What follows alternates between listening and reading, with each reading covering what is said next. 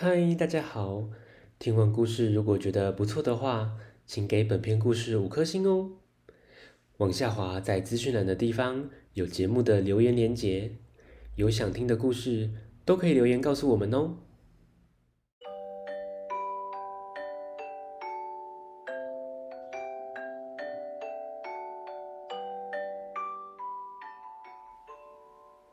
来来来，听故事。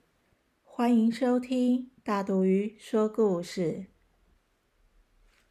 大肚鱼要分享的绘本是《小薇向前冲》，作者是尼可拉斯·艾伦，由维京国际出版。小薇是个小金子，她数学不大好，但很会游泳。她每天都很认真的练习哟。终于在游泳比赛中得到冠军。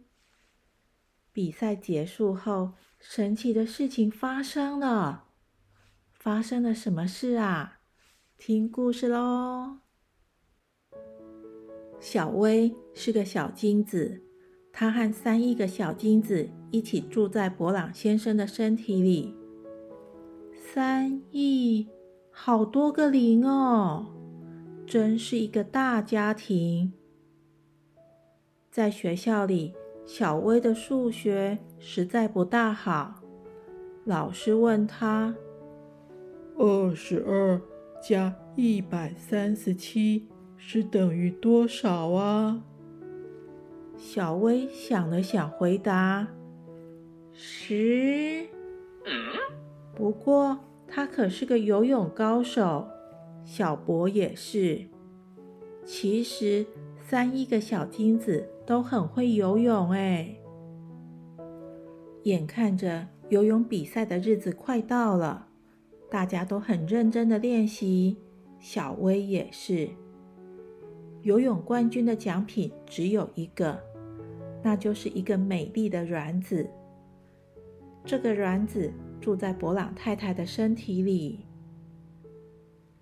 上课的时候，老师又问小薇：“如果有三亿个小金子参加比赛，你要打败几个对手才能得到冠军，赢得卵子呢？”小薇回答：“十个吗？”哎，先不管数学了，只要关心游泳。游泳比赛的日子终于到了，老师发给每个小金子一副蛙镜、一个号码牌和两张地图。一号地图是博朗先生的身体地图，从这里出发，冲啊！二号地图是博朗太太的身体地图，到达这里就可以看到卵子了。那天晚上，博朗先生和博朗太太亲密的在一起。老师大喊：“预备，出发！”游泳比赛开始了，冲啊！大家拼命的往前冲。小薇不知道自己离终点有多远，就只知道要拼命的向前游。加油，小薇！加油，小薇！加油！耶！第一名！卵子长得很可爱，软软的。小薇越靠越近，越靠越近，最后咻，不见了。神奇的事情发生了，有个小生命开始成长，越长越大。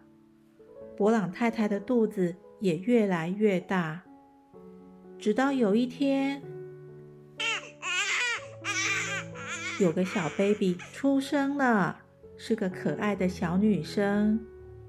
博朗先生和博朗太太帮她取名叫小娜。嗯，小薇去哪里了？没人知道。小娜渐渐长大，开始上学。她发现自己的数学真的不大好。不过她可是个游泳高手哦。咦，小朋友，小金子游泳找到卵子，然后在妈妈的肚子里慢慢长大。我们就是这样出生的。故事结束，谢谢大家的收听，我们下次见，拜拜。